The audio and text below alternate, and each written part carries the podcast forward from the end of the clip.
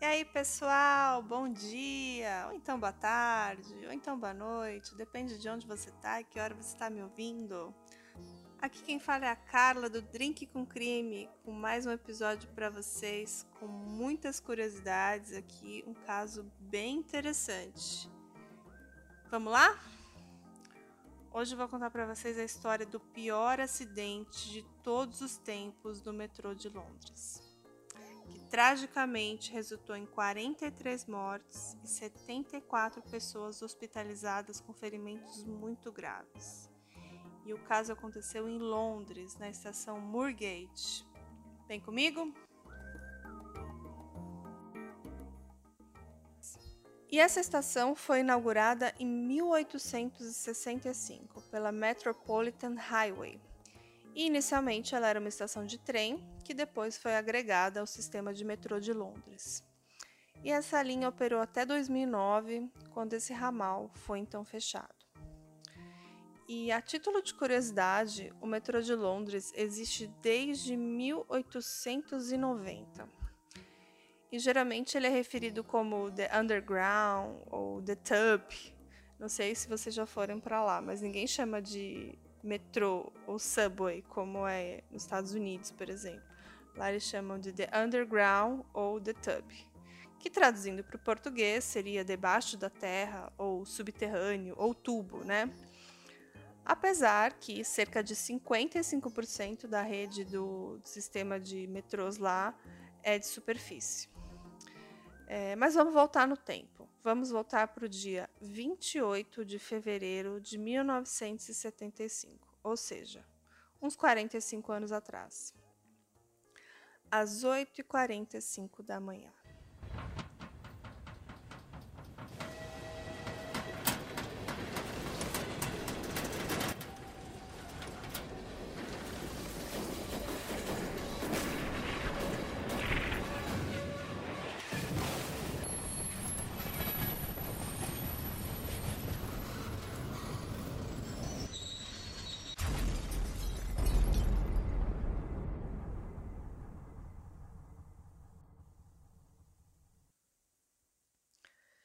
O acidente ocorreu quando o trem número 272 da linha Norte, transportando 300 passageiros, invadiu a estação Moorgate.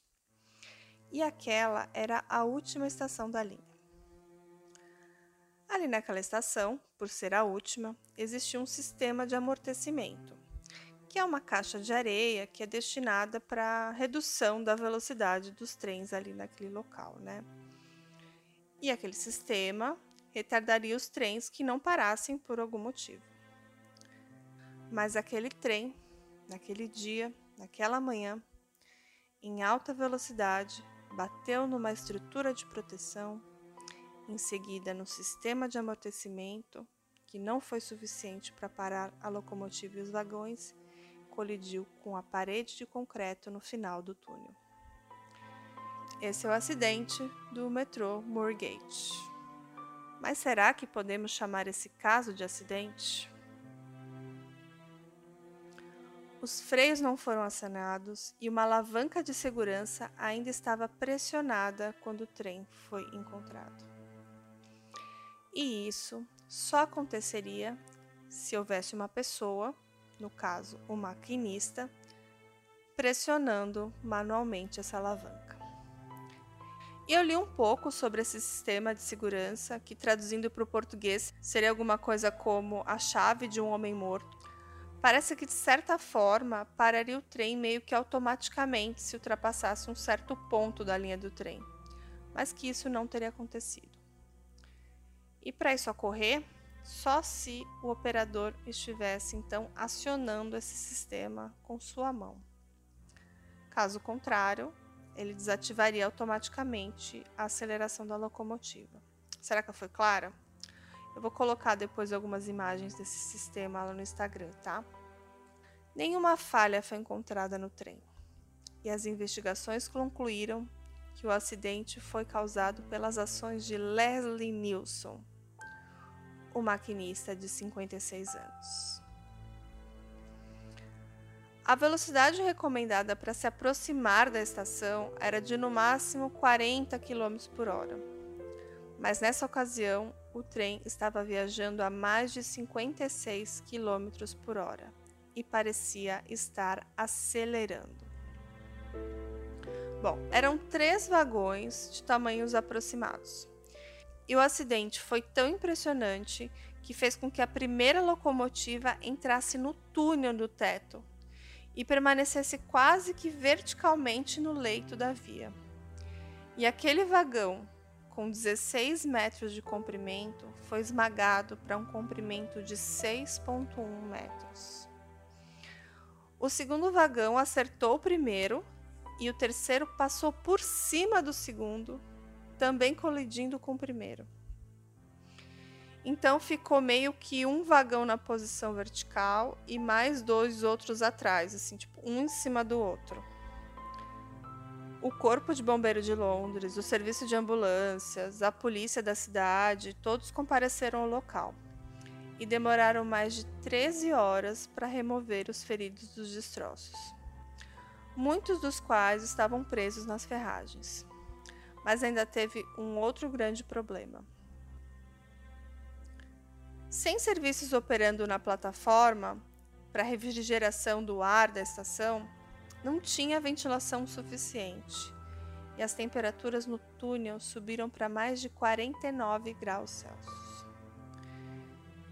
E depois que eles viram que não tinham mais sobreviventes, eles continuaram as buscas para também extrair as pessoas que estavam lá presas nas ferragens e demorou mais quatro dias para extrair o último corpo, o de Leslie Nilsson, o maquinista. E ele estava na sua cabine. O espaço que normalmente teria 91 centímetros de profundidade foi esmagado completamente, ficando então com 15 centímetros. A autópsia do Leslie Nilsson não mostrou nenhuma razão médica para explicar aquele acidente.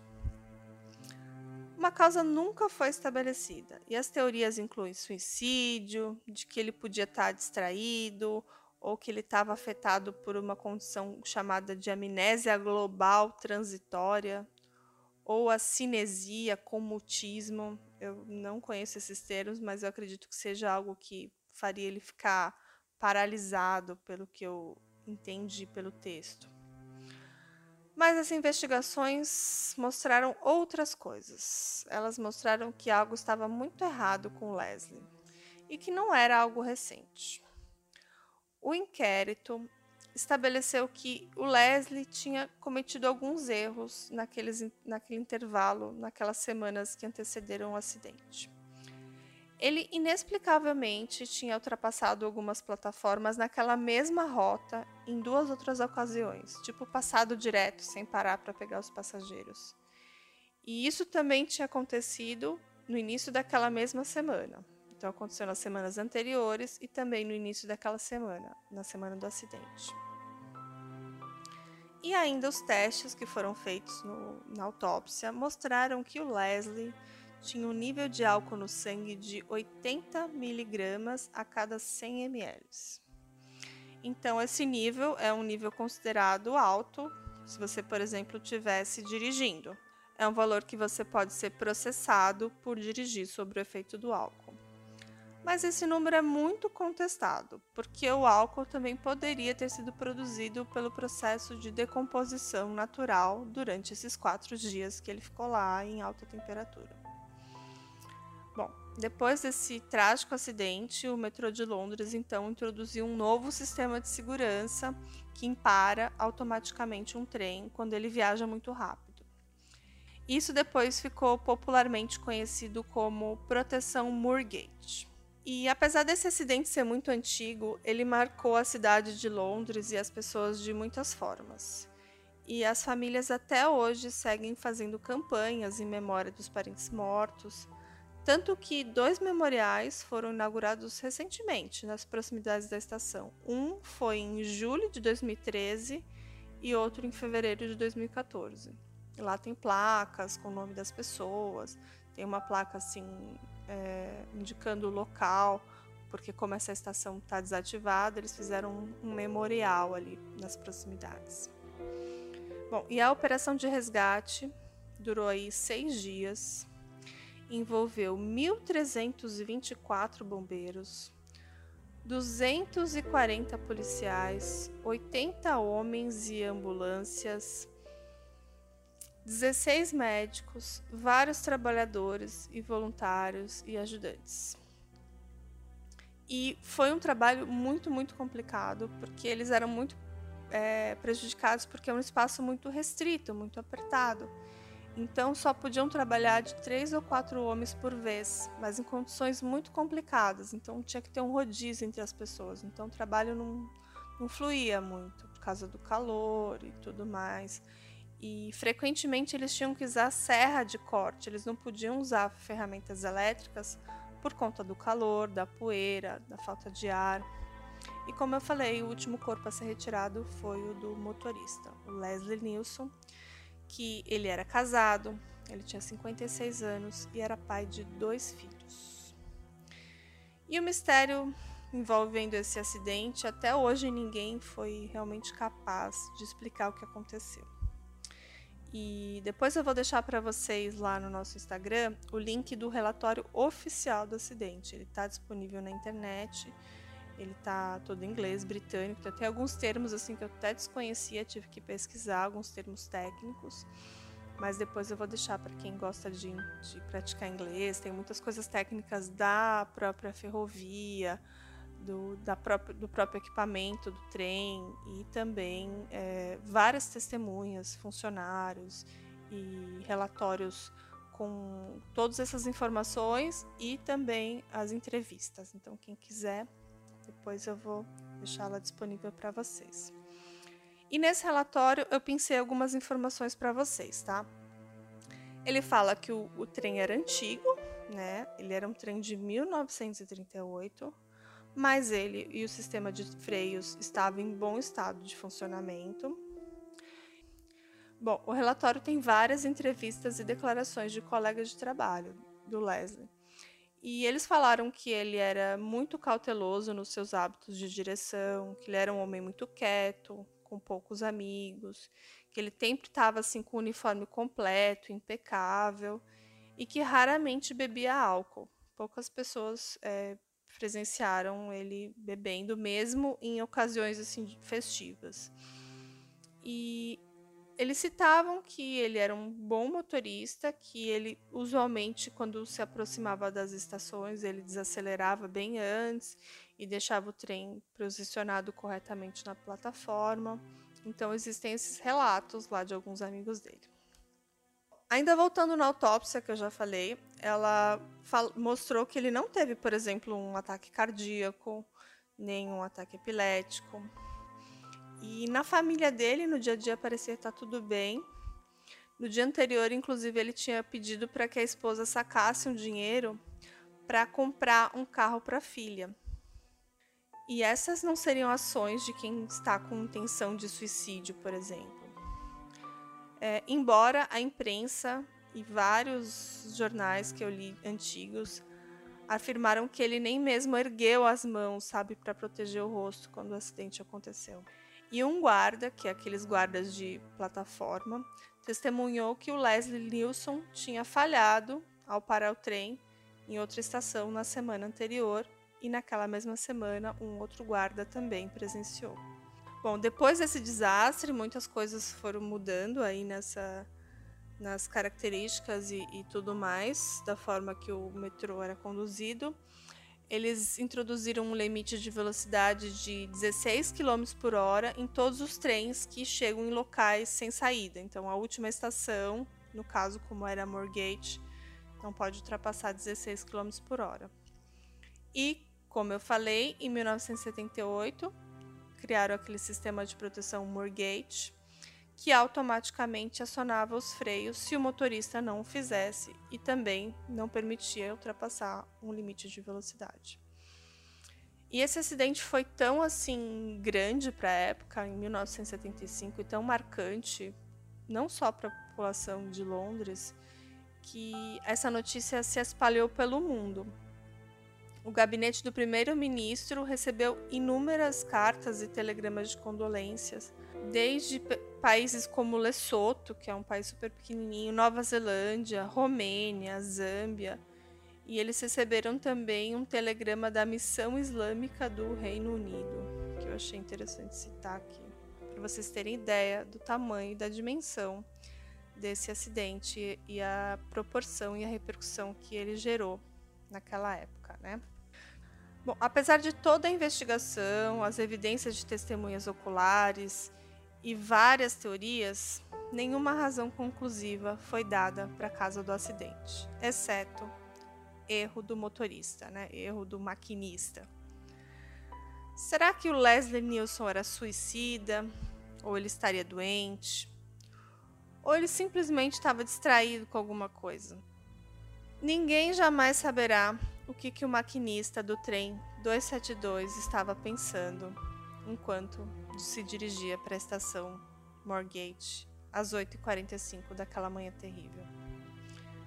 E eu li diversas matérias na internet, comentários de jornais e vi muita gente comentando sobre esse caso, né? E alguns falam que culpar o motorista era uma forma da empresa se livrar da culpa, né? Porque aparentemente esse sistema de segurança mais moderno aí já devia estar instalado e funcionando há muito mais tempo. E também eles citam que as jornadas e as condições de trabalho eram bem precárias e que o sistema de frenagem era bem defasado. E eu vi inclusive relatos de alguns sobreviventes e parentes e vários livros escritos sobre esse caso. Tem inclusive um livro que foi escrito por um filho de um daqueles que faleceram no acidente, que ficou bem famoso. É, eu peguei uma frase aqui, vou colocar para vocês, abre aspas. Em vez de admitir que a causa do acidente foi devido à falha mecânica em um trem que não deveria estar em uma ferrovia em primeiro lugar, a empresa resolveu encobrir a causa e culpar um maquinista totalmente inocente. Fecha aspas. Essa é uma frase de um cidadão de Londres que comentou na época num jornal, tá? E muitos citam o fato do equipamento ter sido projetado para trens e depois adaptado para metrô, que é muito mais rápido, e que esse rápido crescimento das cidades, a necessidade de maior velocidade é, e chegar mais rápido nos lugares, aí seria uma certa forma uma, um culpado né, desse acidente. E a explicação dada até hoje né, pelas autoridades é muito simples, né? Que o metrô chegou no final da linha, em vez de parar, o maquinista dirigiu a estação até um túnel sem saída e que ele não teria feito nenhuma tentativa de parar esse trem. E ele manteve ali toda a velocidade até então bater na parede. E eles ainda citam que ele nem mesmo colocou as mãos no rosto para se proteger antes do impacto. Né? E as testemunhas na plataforma disseram que ele parecia assim estar em linha reta e olhando para frente, porque que acontece? Quando ele ultrapassou aquela primeira barreira de proteção, o trem ele deu tipo um solavanco, sabe? Porque era uma barreira física. E ele bateu naquela barreira física, rompeu ela, mas ele teria ficado assim, tipo, imóvel, olhando para frente, segurando o, a, a, alavanca, digamos assim. Isso, de certa forma, corrobora com essa tese de suicídio. E como eu falei dos livros, né, vou citar alguns. Tem um que o autor se chama Lawrence Marks, que depois eu descobri que inclusive ele é um famoso escritor de comédias hoje em dia. Bom, o pai dele morreu nesse acidente e esse Lawrence Marks ele passou um ano aí investigando essas causas e ele acha no, no livro dele que ele cita que acha que foi um acidente deliberado e pré-planejado já que o motorista invadiu aí a plataforma em pelo menos uma outra ocasião e que ele parecia estar ali fixo em alta velocidade acelerando até o final do túnel, né? Mas ao mesmo tempo a gente tem que pensar, né? Eu não sei, embora as pessoas planejem os seus suicídios e tudo mais, eu acho que ela geralmente não leva aí um monte de gente com eles, né? Matar várias pessoas inocentes. Ao menos que tenha algum rancor terrível. E eram 300 pessoas, 300 passageiros ali. É uma coisa que a gente tem que pensar. Tem um outro livro que se chama Moorgate, Anatomy of a Rail Disaster, né? Morgate, Anatomia de um Desastre de Trens, algo assim. A, a autora é a Sally Holloway e ela já fala mais da teoria de um acidente mesmo. Ela não vai muito para o lado de suicídio. E uma coisa também que, que, que, eu acho que tem que ser falada aqui é que ele não deixou nada, assim, nenhuma nota, nenhuma carta de suicídio. Ainda tem outra coisa importante. Aquele dinheiro que o Leslie sacou para comprar o carro da filha estava no bolso dele. E esse dinheiro foi retirado junto com o corpo dele dos destroços. Pessoalmente, eu não acho que as evidências apresentadas provem conclusivamente o que aconteceu de uma forma ou de outra. E no final, a única pessoa que sabe com certeza o que aconteceu está morta.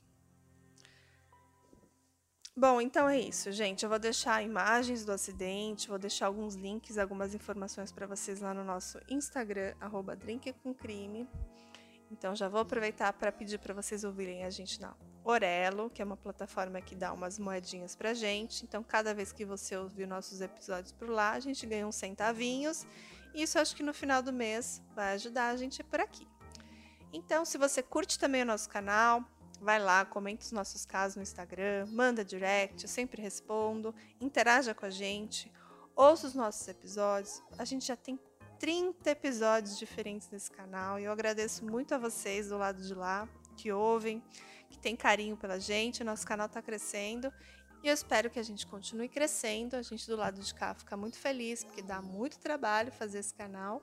Mas a gente está recebendo muito feedback positivo, muita gente que curte, muita gente que gosta das histórias.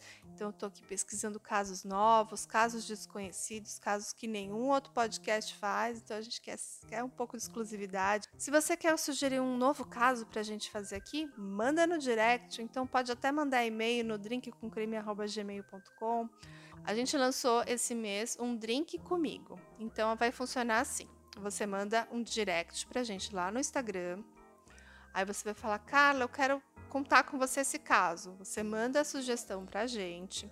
Eu escrevo o roteiro, a gente debate junto esse roteiro, pesquisa bastante informação. Aí a gente marca um dia e grava e traz depois para vocês o episódio. Então, se você aí do lado de lá quer participar de um episódio do Drink com Crime, só fazer isso, ok? Manda um direct pra gente que eu vou responder e a gente vai marcar um dia para esse bate-papo, hein? Só não pode esquecer de preparar um drink também, tá bom? Mandar uma receita pra gente e tem que estar tá com um drink na mão, tá bom? Então é isso aí, gente. Muito obrigada pela atenção. Espero que vocês estejam gostando do nosso canal e até a próxima. Um grande beijo. Tchau!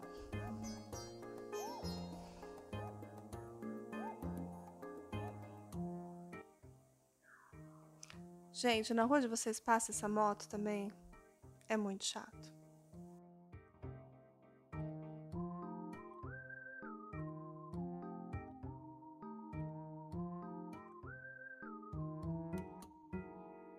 Hey, você se interessa por crimes reais, serial killers, coisas macabras e tem um senso de humor um tanto quanto sórdido? Se sim, você não está sozinho. Se você precisa de um lugar recheado de pessoas como você, Venha conhecer o podcast Pátria Amada Criminal. Todas as semanas tentamos entender o pior da humanidade. Nesse processo a gente ri, chora, fica brava, fofoca, porque afinal de contas é assim que a gente fala quando está entre amigos. Suas novas melhores amigas trevosas estão aqui no Pátria Amada Criminal.